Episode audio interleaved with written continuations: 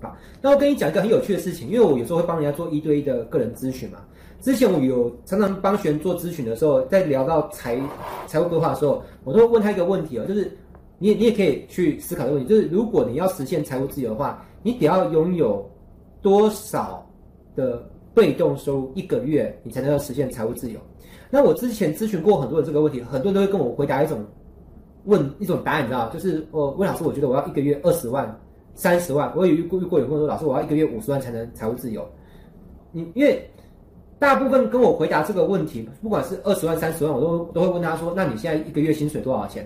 然后问老师，我现在一个月大概三万块啊，三万五啊，四万啊。我说很奇怪，你现在能够一个月领三万、四万五，然后你也活得好好的，也没饿死，这就意味着其实你一个月有三四万或四五万就可以财务自由，对不对？那你为什么刚刚设的目标要设二三十万？他就跟我说：“啊，温老师，因为我想要环游世界啊，我想要住豪宅啊，我想要带给家人好的生活。”我不是。我不是叫你不可以许下这种愿望，而是你完全搞错了阶段性目标，好吗？来，财务自由它的真相啊，你去问所有有实现过财务自由，他们就会告诉你，其实是这样。其实财务自由是有分阶段的，你不要一下好高骛远，你去设下那种很久以后的那个财务目标，你应该先设一个最基本、最容易达成的门槛，了解吗？你现在能够领多少钱过日子，就代表其实你赚的那个钱，你就可以财务自由了，了解？OK。否则你你应该会会饿饿死，对不对？好，你没饿死，就代表那钱是够用的啊。所以真相是什么？真相你要能够实现财务自由，真相就是你要你能够过基本的生活为前提。哦，这边用字是很精准的，因为我是文案老师嘛，所以我用字一定要很精准。什么叫基本的生活？哎，先讲生活跟生存不一样。如果一个人只要生存而已啊，生存的话，那当乞丐睡路边的公园，那也可以生存啊。好，他只要能够乞讨。啊，就算身上臭臭的，那那也可以生存。但是我们活着肯定不是为了生存而已，我们起码要能够怎么样，有基本的生活，对不对？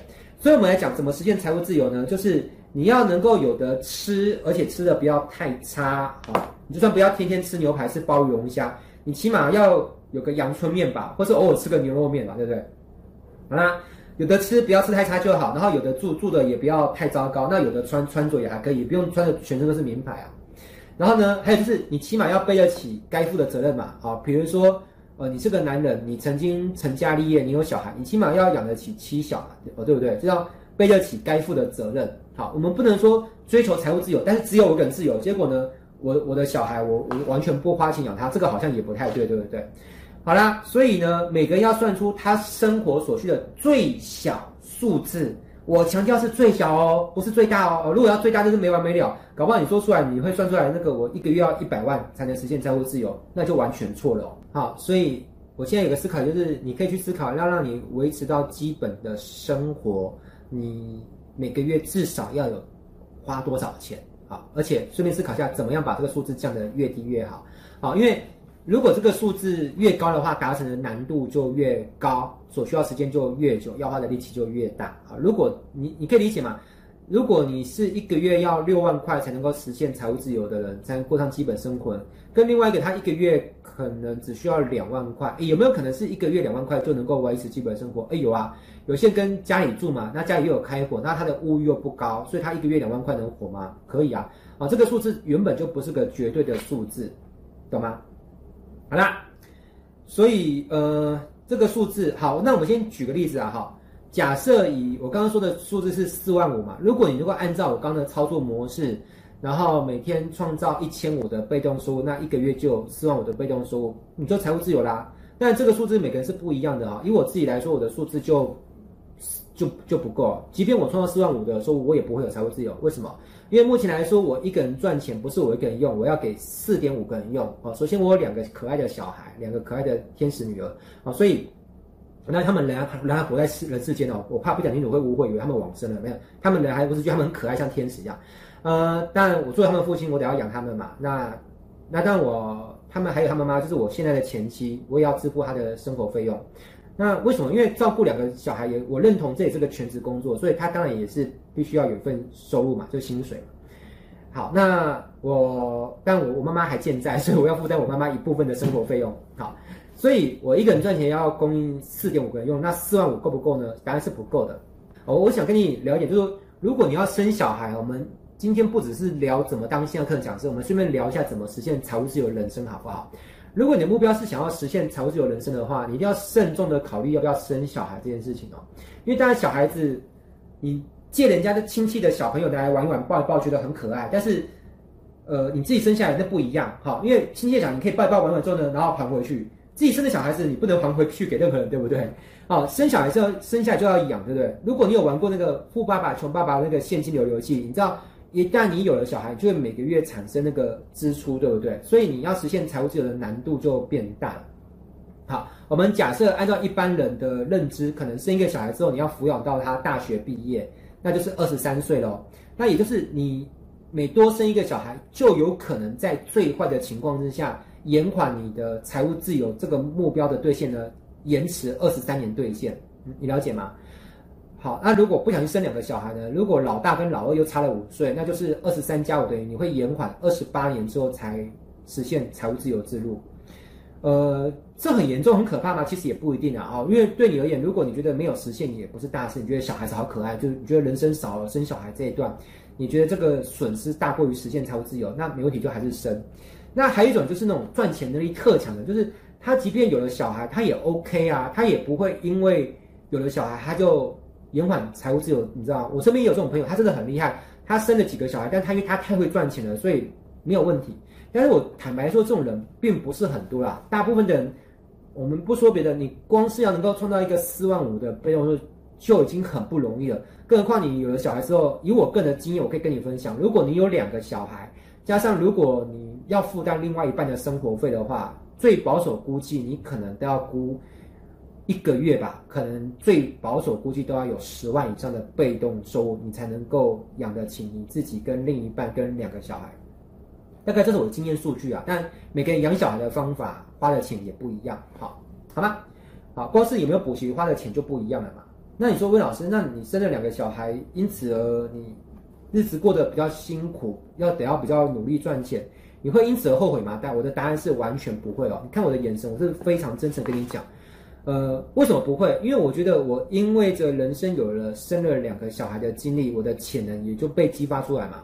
因为在还没有结婚之前，我原本的人生的生涯规划是不结婚没有小孩，所以我当时给自己的生涯规划是，我是个物欲不高的人哦，对住豪宅、开豪车，我也没有太大的追求的野心哦，最大的兴趣就是看看书啊、听听课，这种开销也就还好，所以我原本的生涯规划是不婚。没有小孩，然后想办法创造出五万块的被动收入，我的人生就财务自由。这个目标应该蛮容易实现，应该三十五岁之前就可以实现了吧？But 有没有听过一句话，叫做计划跟不上变化？原本是不婚主义者，一不小心婚也结了，小孩也有了，而且还有两个两个小孩，你就发现月入五万块的被动收入哪有可能实现财务自由？所以财务自由的实现就被推迟了很多年，对不对？啊，会后悔吗？不会，因为我的潜能也因此被激发出来，因为。我的目标还在啊，我还是想要实现财务自由。既然五万块没有办法实现，甚至十万块可能也还不够用，那就想办法让自己赚更多嘛，想办法让自己拥有十万甚至更高的被动收入，那不就一样可以实现目标了吗？只是可能就比原本的计划要来得更努力，或者更推迟一些些了。好，这是我的经验跟你分享。那如果你还是很想生小孩，我也不能说生小孩就是不对啊，你你你还是可以做这样的生涯规划，但是。你又想实现财务自由的人生呢？请做好一个觉悟。第一种可能性就是你自己的能力觉醒了。哦，你可能原本过去是个普通的小白上班族，打工一个月三万、四万或五万，现在你发现啊，我好想实现财务自由。那而且我发现我要生小孩，而我有小孩之后，就算我有三万到五万的被动收入，好像也是不够用。所以怎么样？我要觉醒，就像玩那个三国无双那个什么觉醒钮按下去，然后就觉醒。或是像那个海贼王里面的那个果实能力者，那个能力觉醒了就变得很厉害，好啦，反正要不就是你觉醒了，要不就是你的另一半觉醒了，好，反正夫妻二人总是要有一个能力比较足以支撑起家里的那个经济的支出嘛，好，那如果你是指望你可以比较轻松一点哈，那你的另一半来觉醒的话，那也还有一个前提就是他觉醒之后依然要爱你一辈子啊，因为毕竟婚姻这种事情，没有人虽然没有人想要。离婚啊，每个人结婚的时候都是希望可以爱上一个人，就跟他所爱的人一辈子在一起。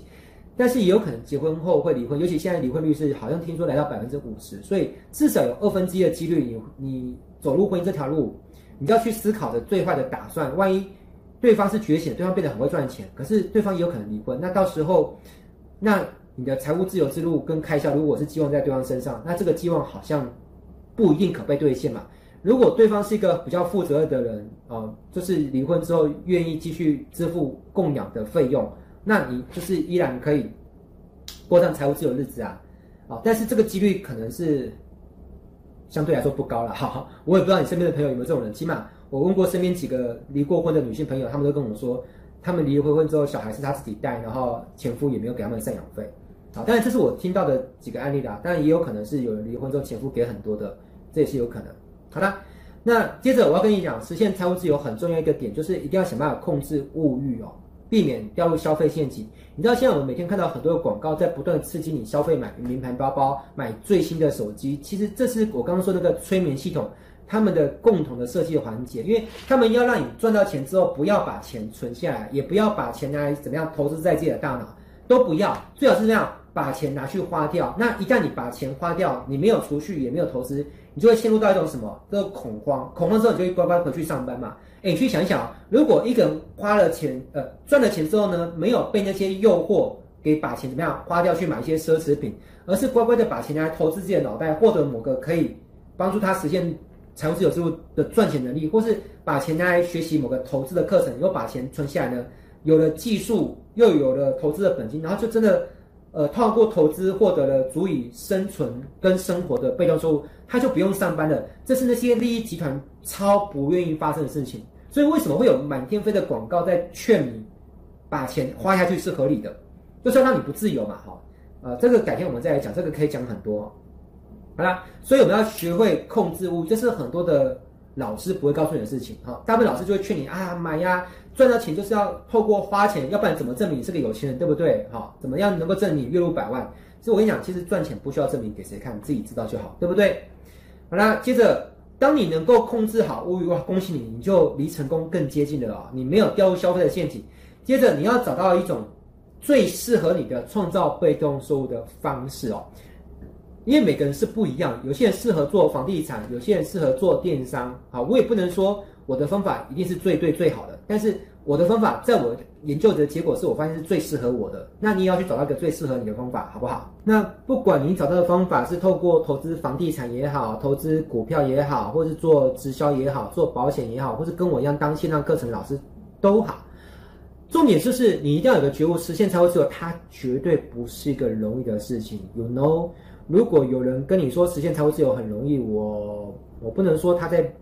鬼扯了，但是我只能说，起码我的经验不是这样。而且你去看一下现实嘛，如果财务这些财务自由真的很容易，那不是满街都实现财务自由，谁还需要在加油站里面当加油站的工读生？谁还需要去当那个洗碗盘的那个清洁工？嗯，没没有人，总不会有人实现财务自由说哦，因为我热爱帮人加油，所以我现在已经实现财务自由，我仍然要每天去帮人家加油。我想不是说不可能，这几率很低吧？哦，所以大部分都是。像我刚刚说的，因为着那个利益集团的操纵啊，顺便讲一下，这个利益集团我把它取个名叫绊脚石集团啊，这个未来有机会我再多聊一下。绊脚石集团就是专门想尽一切的方法限制人的潜能，让人无法成为财务自由的人，然后成为一个好受控的螺丝钉。因为大部分那些既得利益者，他们的自由就是建立在一群人的不自由之上。好，我再讲一遍哦。大部分的既得利益者，他们的自由就是建立在一群人的不自由之上。就算古代你看那金字塔的那个什么法老王啊、贵族，他们能够过得爽爽的日子，就是底下有一群人很辛苦在抬砖头，在帮他们干活嘛。啊，所以如果你现在发现你的生活过得不是很自由，你也要有个理解跟觉知，就是你的自由应该正在默默的支持某一个某个人过得自由的爽爽的日子，对不对？听懂吧？好了。那你说啊，老师，不管我选什么方法都要很努力耶，听他听起来好辛苦哦。有没有什么不用很努力的方法也能够获得财务自由呢？有，好，这个方法呢，我把它称作叫轻而易举的丰盛。你可以记笔记，然后也可以打字呢，打在这个聊天室，超好玩的。好，我们来讲一下什么叫轻而易举的丰盛呢？呃，有一所国小呢，班上呢有很多可爱的学生，有个学生叫小鲁。